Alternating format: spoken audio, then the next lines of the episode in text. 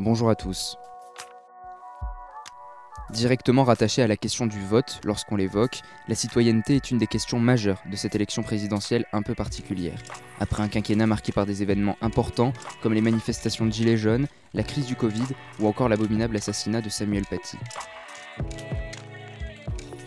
Dans ce numéro, nous sommes partis à la rencontre de Sarah El Haïry, secrétaire d'État chargée de la jeunesse et de l'engagement. La ministre nous a reçus dans son bureau, au ministère de l'Éducation nationale. Engagée dans la campagne du candidat Emmanuel Macron, elle défend le bilan des cinq dernières années, mais aussi un bilan un peu plus personnel en matière de citoyenneté et de jeunesse. Vous écoutez Ex le podcast qui invite, hors toute polémique, à réfléchir sur les débats qui font l'actualité. Sarah El Haïry, bonjour. Vous êtes secrétaire d'État auprès du ministre de l'Éducation nationale chargé de la jeunesse et de l'engagement. Merci d'avoir pris de votre temps pour euh, répondre à l'invitation d'Ex Douqueré. L'ouvrage de Frédéric Dabi, directeur général de l'opinion à l'IFOP, intitulé La fracture, est un livre essentiel pour comprendre la jeunesse. J'imagine que vous l'avez lu euh, avec attention. Euh, le constat est posé. Aujourd'hui, la jeunesse française est hyper engagée, mais va de moins en moins voter. Comment vous expliquez ce qui peut ressembler à un paradoxe? C'est un paradoxe. C'est un paradoxe, c'est certain. Il se trouve que le livre de Frédéric Dabi, La fracture, pose différents constats qui sont particulièrement justes. D'ailleurs, je conseille à tous ceux qui n'ont pas pris connaissance de ce livre de le lire, de le découvrir, euh, parce que dans le fond, le paradoxe est qu'il n'y a pas une jeunesse, mais des jeunesses, et euh, le livre le pose tel quel, donc une pluralité de profils, d'espérances, euh, de réalités. Mais surtout, il n'y a pas euh, il n'y a pas de distance avec la chose publique. C'est-à-dire que euh, les causes mobilisent les jeunes. Aujourd'hui, euh, on s'engage pour la planète, on s'engage pour les, lutter contre les injustices, on s'engage pour les études, pour des solidarités, on s'engage pour les Ouïghours, on s'engage pour l'égalité des droits. Mais l'expression démocratique n'est plus perçue, n'est plus vécue comme un temps fort de citoyenneté. Et donc, on a ce grand paradoxe qui est une jeunesse qui s'engage, qui donne de son temps, qui se mobilise, qui marche pour le climat, qui rejoint la réserve civique, mais qui ne va pas voter. Aux dernières élections euh, régionales et départementales, 9 jeunes sur 10 ne se sont pas déplacés pour euh, exprimer leur, euh, leur vote, ce qui dit, je crois, que notre démocratie est malade, qu'il il faut réhabiliter l'importance du vote. Alors moi, quand je, quand je suis à la rencontre de plein de jeunes d'âges différents, beaucoup de choses remontent. Il y en a qui me disent euh, ça ne sert à rien. Donc c'est la question de l'utilité de la chose publique et du coup de l'expression démocratique. Il y en a qui me disent que ça ne les intéresse pas. D'autres pensent que l'engagement euh, associatif, euh, militant ou activiste est plus pertinent puisque plus efficace. Et finalement, moi, ma mission, mon job, c'est de faire que, de réconcilier cet engagement et l'expression démocratique et de faire que ça se complète et, ne pas, et pas que ça vienne s'annihiler ou se soustraire euh, l'une à l'autre. On a beaucoup euh, entendu, notamment depuis l'apparition du Covid, que les jeunes se sentaient euh, délaissés par le gouvernement. On se souvient des immenses files d'attente de jeunes devant les associations d'aide alimentaire. Ces files, elles existaient avant, elles existent toujours. on se souvient d'une grande mobilisation qui avait alors débouché sur la généralisation des fameux repas Crous à 1 euro. C'est une illustration de ce que certains perçoivent comme un affront fait au gouvernement par, par la jeunesse depuis 5 ans. On a beaucoup parlé aussi de leur santé mentale. Est-ce que cela n'explique pas partiellement cette perte de confiance euh, vis-à-vis de la classe politique et donc par extension euh, euh, leur absence dans les bureaux de vote? Moi je ne crois pas, pour plusieurs raisons. Il se trouve que il y a des jeunesses, et j'ai commencé mes propos par la pluralité des profils, des réalités. Et donc de fait, les queues qu'on a vues euh, au pied euh, des associations euh, comme les Restos du Cœur ou en tout cas des alimentaires marquaient une précarité alimentaire réelle, qui était la conséquence effectivement de la fermeture d'un certain nombre d'entreprises et du coup des jobs étudiants qui, qui n'existaient plus, de solidarité familiale qui était parfois impactée. Et donc la réponse politique, la réponse du gouvernement a été évidemment la généralisation des repas en euros euh, pour le, dans les crous, mais c'est une réponse pour les étudiants. Et ça ne, ça, ne s'est pas arrêté là, puisque le soutien du gouvernement a été euh, vis-à-vis aussi des associations qui les aident, pour que, oui, il y ait de l'aide alimentaire quand on en a besoin. Parce que dans notre pays, on ne doit pas avoir faim. La réalité, elle est là. Et donc, apporter des aides, quel que soit en réalité euh, le canal. De la même manière, des, aides assez exceptionnelles ont été versées spécifiquement aux étudiants parce que on avait conscience de ces conséquences liées, liées à la fermeture d'un certain nombre d'entreprises, mais surtout à cette crise sanitaire. Mais les précarités, elles sont multiples. Et donc, imaginez qu'il y ait une seule réponse, c'est nier la, la pluralité des précarités. Il y a une précarité euh, menstruelle, c'est les jeunes filles. C'est pour ça que le gouvernement a fait le choix de généraliser et de rendre gratuit, par exemple, euh, les protections euh, menstruelles. il y a une précarité culturelle. En fonction des territoires et en fonction des familles. C'est pour ça que le gouvernement a mis en place le, le pass culture, qui est à 18 ans à hauteur de 300 euros et en réalité 500 euros si on prend aujourd'hui les, versements qui sont faits dès l'âge de 15 ans. Euh, il y a une précarité euh, aussi de mobilité. Euh, c'est pour ça que le gouvernement a fait le choix de répondre avec une aide au permis de conduire à 500 euros pour tous les jeunes alternants et les jeunes apprentis, et plus largement de mettre en place sur le site un jeune solution, un outil qui permet de simuler et d'avoir aussi connaissance de tous ces droits, parce que la plus grande des inégalités reste l'inégalité d'accès à l'information, qui est un vrai frein en fait pour apporter toutes ces aides. Au-delà de ça, les précarités, elles sont multiples, et donc généraliser ou globaliser la jeunesse dans la situation des étudiants, c'est d'une certaine manière rendre invisible tous ces apprentis, euh, tous ces euh, tous ces jeunes qui sont parfois déjà jeunes parents, euh, tous ces jeunes parfois qui sont aussi en difficulté, en décrochage, ou ces jeunes engagés qui sont en service civique, qui, sont, qui ont rejoint des réserves, je pense armée, gendarmerie, ou plus largement qui travaillent déjà. Et moi, ma mission, c'est de de regarder chacune d'entre elles et d'apporter une réponse à chacune d'entre elles. De euh, la rénovation des logements étudiants jusqu'à euh, l'accession à la propriété, en passant par les mobilités, euh, Erasmus, le corps européen de volontariat, le service civique européen. Moi, mon job, c'est qu'il n'y ait pas une jeunesse qui se sente en réalité ni délaissée ni invisible. Et justement, aujourd'hui se pose aussi la question de la manière dont on doit euh, parler aux jeunes. Ces derniers mois, la politique a débarqué sur la plateforme TikTok, adulée par les jeunes. 75% des utilisateurs ont moins de 24 ans. Alors la politique doit euh, occuper le terrain pour reconquérir ces jeunes tentés euh, par l'abstention et aussi les primo-votants.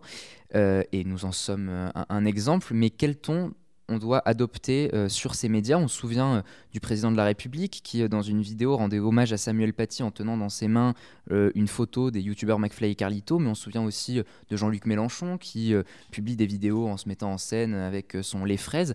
Et votre collègue ministre des Transports, Jean-Baptiste Djebari, est un peu devenu une star de la plateforme en justement en adoptant les codes humoristiques de la plateforme. Est-ce que penser que l'on intéresse les jeunes en partie en adoptant justement euh, euh, les codes humoristiques de ces plateformes, c'est pas euh, finalement un peu les prendre pour des imbéciles Moi, je ne pose aucune hiérarchie entre, aucun des canaux, aucune des plateformes qu'on puisse utiliser. Il se trouve que j'ai un compte TikTok, que mon compte TikTok est principalement utilisé pour montrer des coulisses, des coulisses du service national universel, de nos dispositifs d'engagement. Et quand je vois le président de la République euh, euh, s'exprimer euh, avec, que ce soit des youtubeurs ou sur Instagram en direct avec les jeunes, moi j'y vois surtout de l'intérêt. C'est-à-dire que tu vas là où les personnes sont. Quand tu es président de la République, tu es président de tous les Français. Et donc, il n'y a pas de jugement à avoir sur une plateforme ou une autre. Par contre, il ne faut pas se tromper de l'objet et de l'objectif. Mon compte TikTok a vocation à, montrer des dispositifs de jeunes, où il y a des jeunes, les coulisses, et donc finalement d'apporter une information nouvelle. Euh, mon collègue euh, Jay Barry, qui est euh, effectivement une petite star de TikTok, lui a, réussi à rendre sexy les trains de nuit.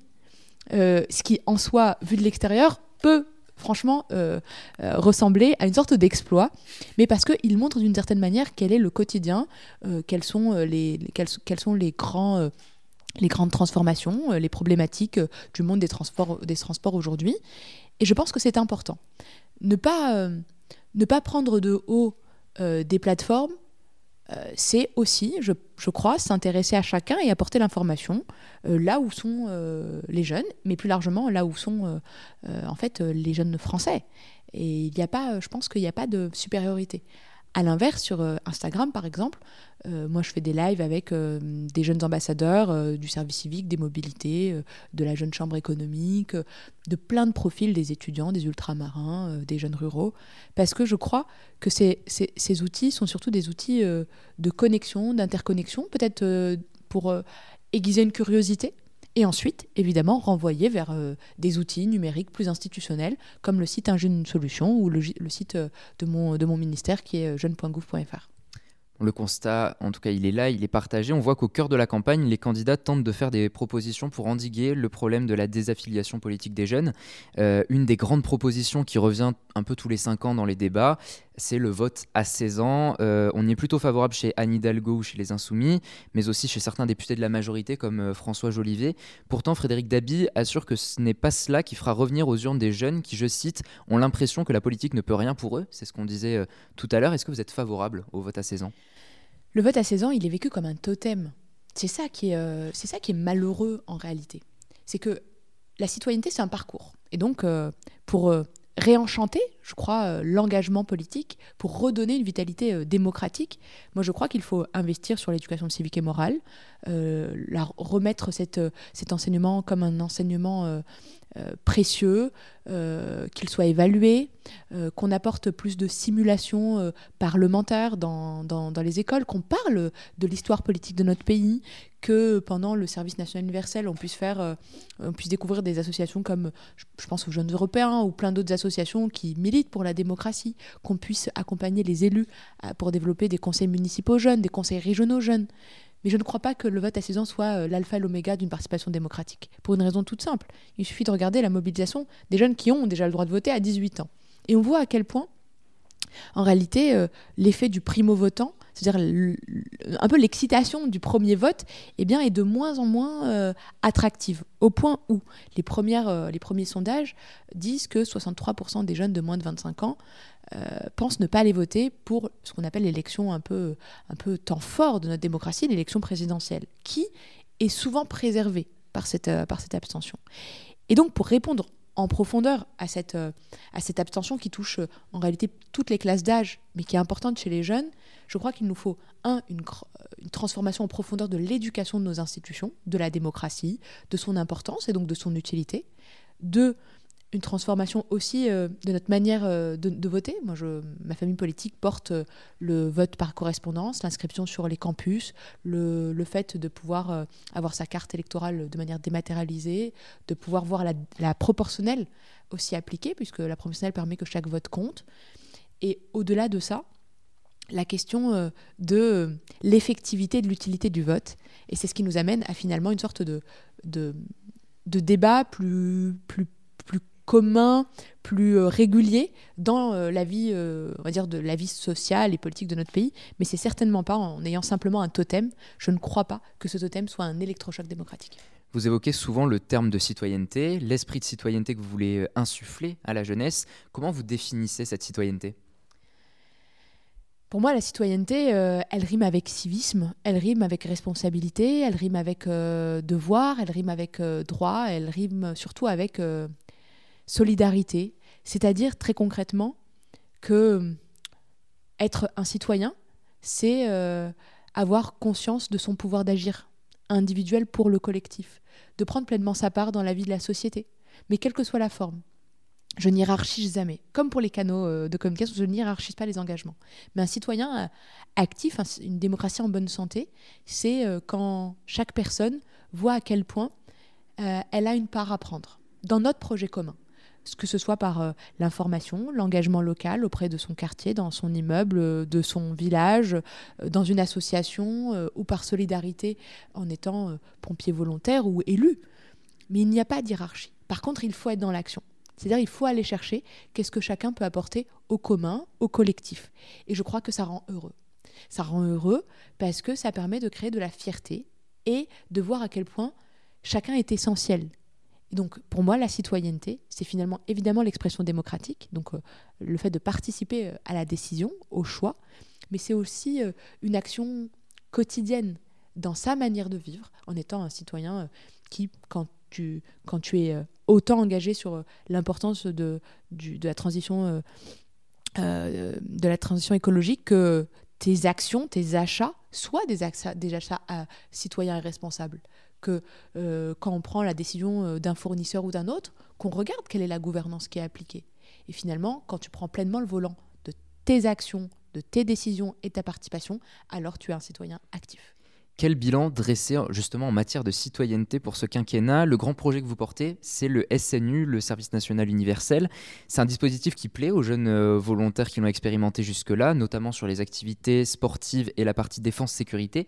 Pourtant, un des objectifs phares du SNU, je pense qu'on est d'accord, la mixité sociale, euh, n'est pas totalement atteint, selon en tout cas un, rapport de l'INGEP sur, le SNU 2020. Euh, On voyait que les familles des volontaires étaient plutôt à l'aise financièrement et qu'il y avait une surreprésentation des enfants de militaires. C'est des points qui ont été corrigés depuis?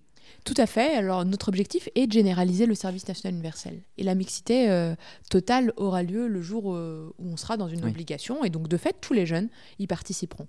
Par contre, euh, on, est des, on est des audacieux. Ça veut dire qu'on est parti chercher des jeunes en situation de handicap. On est parti chercher des jeunes qui viennent de familles plus défavorisées, de quartiers plus difficiles, de territoires plus isolés, en mobilisant les élus, les associations, les enseignants aussi. Et du coup, cette année, nous attendons 50 000 jeunes pour, euh, pour vivre ce séjour de cohésion et leur mission d'intérêt général. Et il y a déjà, par exemple, un tiers aujourd'hui de jeunes qui viennent des territoires ruraux, un jeune qui viennent euh, des territoires euh, plus, plus urbains. il y a plus de filles que de garçons, parce qu'on va chercher aussi cette, cette, cette, parité. Mais cette mixité, on, on, on y aboutira. En tout cas, ce qui est certain, c'est que la mixité territoriale est déjà là, puisqu'on a une vraie diversité de territoires. La mixité sociale est de mieux en mieux euh, euh, atteinte grâce à la mobilisation de tous. Mais l'objectif premier de ce service national universel, c'est de vivre cette mixité, de, de donner finalement euh, tous les outils pour qu'un jeune puisse choisir ses engagements, s'orienter dans la vie, vivre aussi un temps de, de, collectif fort, se sentir pleinement euh, français, euh, de sentir dans une grande nation en, vivant la République, c'est-à-dire en, passant des principes et des, valeurs qu'on défend à euh, une sorte de mise en action, une mise en œuvre de ces valeurs. Je donne un exemple très simple. la solidarité, c'est aussi dans le sport. Et quand on fait une activité sportive qui demande un exercice collectif, alors cette solidarité, on la vit. Quand euh, on porte un uniforme, qu'on mange la même chose, qu'on dort dans le même lieu, alors on vit un temps d'égalité. Quand on informe pour, euh, euh, et qu'on sensibilise aux, violences sexuelles, à la lutte contre le harcèlement, quand on rappelle à chacun ses droits et ses devoirs, eh bien on fait vivre de la fraternité et donc je crois une sorte de d'unité du pays et de la société plus fort encore que ce qu'on peut vivre parfois à l'école.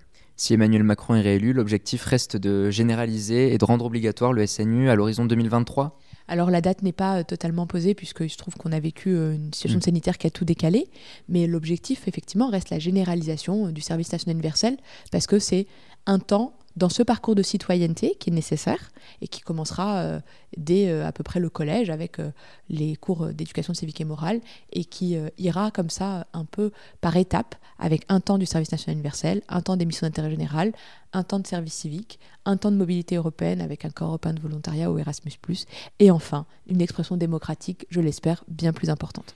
Un autre sujet qui vous préoccupe depuis votre arrivée dans ce ministère, c'est la laïcité, en lien direct avec la citoyenneté évidemment. Aujourd'hui, pour une partie des jeunes et notamment des lycéens, la laïcité et ses lois sont perçues comme discriminatoires euh, envers tout particulièrement euh, les musulmans. On pense aux nombreux débats médiatiques autour euh, du port du voile notamment. Comment répondre à ces perceptions qui sont très largement répandues aujourd'hui dans la jeunesse? En rappelant à quel point la laïcité en réalité protège. Elle protège, elle libère la laïcité, c'est d'abord et avant tout euh, l'égalité. C'est le fait de, que, notre pays, que la France ne regarde pas euh, ces, personnes, ces jeunes, qu'elles soient jeunes filles ou jeunes garçons, par leur religion, par leur couleur de peau, par leur orientation sexuelle. Eh, la République ne regarde pas tout ça. Elle ne regarde que les actes, que l'engagement et que finalement les actions. Et donc, quand on, on pose la laïcité et qu'on doit les définir, moi je la définis de manière très simplement, c'est le fait que dans les yeux de la France, tu es un citoyen et que quelle que soit euh, ta religion, que tu en aies ou que tu en aies pas, elle te protège et elle te protégera. Par contre, pour pouvoir se construire, il se trouve qu'il y a des lieux qui ne sont pas comme les autres. L'école n'est pas un lieu comme les autres. Et donc au lycée, les signes religieux ostentatoires ne sont pas les bienvenus et d'ailleurs sont interdits. Et on a eu un débat en France sur le sujet, et moi je crois que c'est extrêmement protecteur, extrêmement précieux. Maintenant que les jeunes, une partie des jeunes perçoivent la laïcité comme un élément euh, qui contraint, c'est aussi parce que je trouve on importe beaucoup trop le modèle anglo-saxon dans, notre débat. C'est ce qu'on appelle le wokisme, ce qu'on appelle la cancel culture, qui du coup pose finalement des lunettes qui ne sont pas les nôtres, qui, pas, qui ne sont pas le fruit de notre histoire et qui posent du coup des jugements, des, des perceptions qui sont faussées. C'est pour ça que pendant le SNU, par exemple, les jeunes débattent, expliquent parfois euh, euh, leur foi, leur absence de foi, leur pratique ou pas leur pratique. Mais le plus important, c'est comment on fait communauté nationale. Et c'est l'essentiel en fait de l'exercice. Et le fait de partager ces temps qui sont très rares permet de construire de la résilience et donc de l'unité et donc de fait un pays euh, en meilleure santé. Au vu du contexte de crise dans lequel se trouvent les jeunes, on en parlait euh, tout à l'heure, est-ce que mettre les bouchées doubles sur cette problématique comme vous le faites, euh, et c'est clairement une priorité aujourd'hui du ministère de l'Éducation nationale, euh, avec notamment Jean-Michel Blanquer qui en parallèle a aussi créé un think tank, Laboratoire de la République, est-ce que c'est une réelle priorité? Est-ce que ça ne devrait pas plutôt être un peu plus secondaire au vu de la crise? Moi je crois que c'est absolument essentiel, il n'y a pas de il euh, n'y a pas de priorité euh, qui soit pas euh, nécessaire à, mener. En fait, la crise a provoqué, a provoqué des conséquences, la crise sanitaire. On y a répondu, puisque par exemple avec le, plan Un jeune une solution, c'est 4 millions de jeunes qui ont été accompagnés. On a le taux d'emploi le plus élevé depuis 1992. Il y a un certain nombre de jeunes qui n'étaient pas nés à, à, ce moment-là. Ça veut dire qu'on a un des taux de chômage les plus bas de France, les plus bas de notre histoire en France. Mais la laïcité, c'est aussi permettre en réalité une égalité des chances. Euh, débattre de la laïcité, ne pas laisser euh, s'installer euh, des discriminations, lutter contre ces discriminations, c'est aussi permettre l'égalité. Et quand tu ne vas pas en profondeur sur ce qui provoque de la colère, ce qui provoque des discriminations, ce qui provoque des incompréhensions dans notre pays, alors tu abandonnes une partie des jeunes à parfois des pressions religieuses, parfois à un isolement et parfois aussi, c'est ce qu'on appelle plus communément le, euh, le sentiment victimaire, à euh, être en situation de se dire je serai victime du fait de euh, ce que je suis. Et donc une rupture pour moi dans le pacte républicain et dans ce pacte d'égalité. Et ce qui donne de l'énergie, ce qui donne des ailes, ce qui donne de la confiance en l'avenir, c'est absolument des essentiels puisque c'est les carburants de l'énergie qu'on investit. Donc non, la laïcité pour moi c'est un enjeu absolument essentiel, comme la lutte contre les discriminations, comme finalement les mobilités ou euh, ouvrir le, agrandir en tout cas le champ, champ des possibles euh, en, permettant à, tous les jeunes qui le souhaitent de, voyager en Europe. Une dernière question car le temps passe. François Bayrou, qui est donc le président du Modem dont vous êtes porte-parole, a annoncé garantir 180 parrainages aux candidats importants dans le cas où ils ne les auraient pas obtenus. On parle principalement d'Éric Zemmour, de Marine Le Pen, qui a d'ailleurs dû, euh, enfin, décider en tout cas de suspendre temporairement sa campagne pour se dédier euh, à cette collecte, ou encore Jean-Luc Mélenchon. Sur Sud Radio, fin décembre, vous disiez que se plaindre de ne pas avoir les parrainages requis était une stratégie d'extrême droite et de la victimisation, en considérant vous que le système de parrainage est un premier temps démocratique. Euh, et vous avez également ajouté ce sera la responsabilité des élus locaux de donner ou non leur parrainage à Éric Zemmour mais ça engage. Le président de votre mouvement et les élus du Modem donneront peut-être pour certains leur parrainage à Éric Zemmour. Vous avez changé d'avis sur cette question? Pas du tout. Ça reste euh, l'expression démocratique reste euh, une décision des élus qui peuvent le faire. Aujourd'hui, 42 000 élus dans notre pays ont la possibilité de parrainer ou pas. Sauf que entre le moment où euh, on a ce premier échange et aujourd'hui, on voit bien par la comptabilisation des, des, parrainages qu'il y a un vrai sujet. C'est-à-dire qu'ils n'arrivent pas à avoir ces parrainages. Et je viens d'une famille politique qui met au-dessus de tout la pluralité démocratique. C'est-à-dire que la, proposition de la Banque des parrainages est une excellente chose et que je soutiens pleinement. Au-delà du fait qu'elle soit portée par euh, François Bayrou, bien sûr. Pourquoi? Parce que dire que des millions de Français ne pourraient pas s'exprimer ou exprimer leur volonté politique, démocratique, parce que leur candidat aurait été empêché finalement euh, de pouvoir se présenter, je crois que ce serait dangereux. Et ça viendrait fragiliser la démocratie qui, euh, aujourd'hui, est déjà pas spécialement euh, en très bonne santé. Et à partir de là, là où ça a été pendant très longtemps, euh, une, c'est vrai, une manœuvre plutôt de l'extrême droite qui à chaque fois disait on risque de pas les avoir. Là, parce que la règle de publication est nouvelle et qu'on a les, le comptage quasiment deux fois par semaine en temps réel, on voit que ce n'est pas une stratégie et qu'il y a un vrai sujet et que la montée euh, des menaces contre les élus locaux et des violences crée une sorte de tension supplémentaire. Et donc notre responsabilité, c'est d'apporter euh, d'une certaine manière notre rapport en rappelant qu'un parrainage n'est pas un soutien, mais c'est permettre aujourd'hui, puisque c'est l'enjeu, que chaque Français puisse exprimer son projet. Et c'est là où je combattrai les idées d'Éric Zemmour et de Marine Le Pen et de Jean-Luc Mélenchon. Merci beaucoup, Sarah El Haïry, secrétaire d'État chargée de la jeunesse et de l'engagement, d'avoir pris de votre temps pour répondre à notre invitation. Merci. C'est la fin de cet épisode de Exukere, co-réalisé avec Roméo Chauvel. Encore merci à la ministre Sarah El Haïry d'avoir répondu à nos questions. Si l'épisode vous a plu, vous pouvez laisser 5 étoiles au podcast sur Spotify ou Apple Podcast. Un grand merci à vous de nous avoir suivis et à très vite pour un nouveau numéro.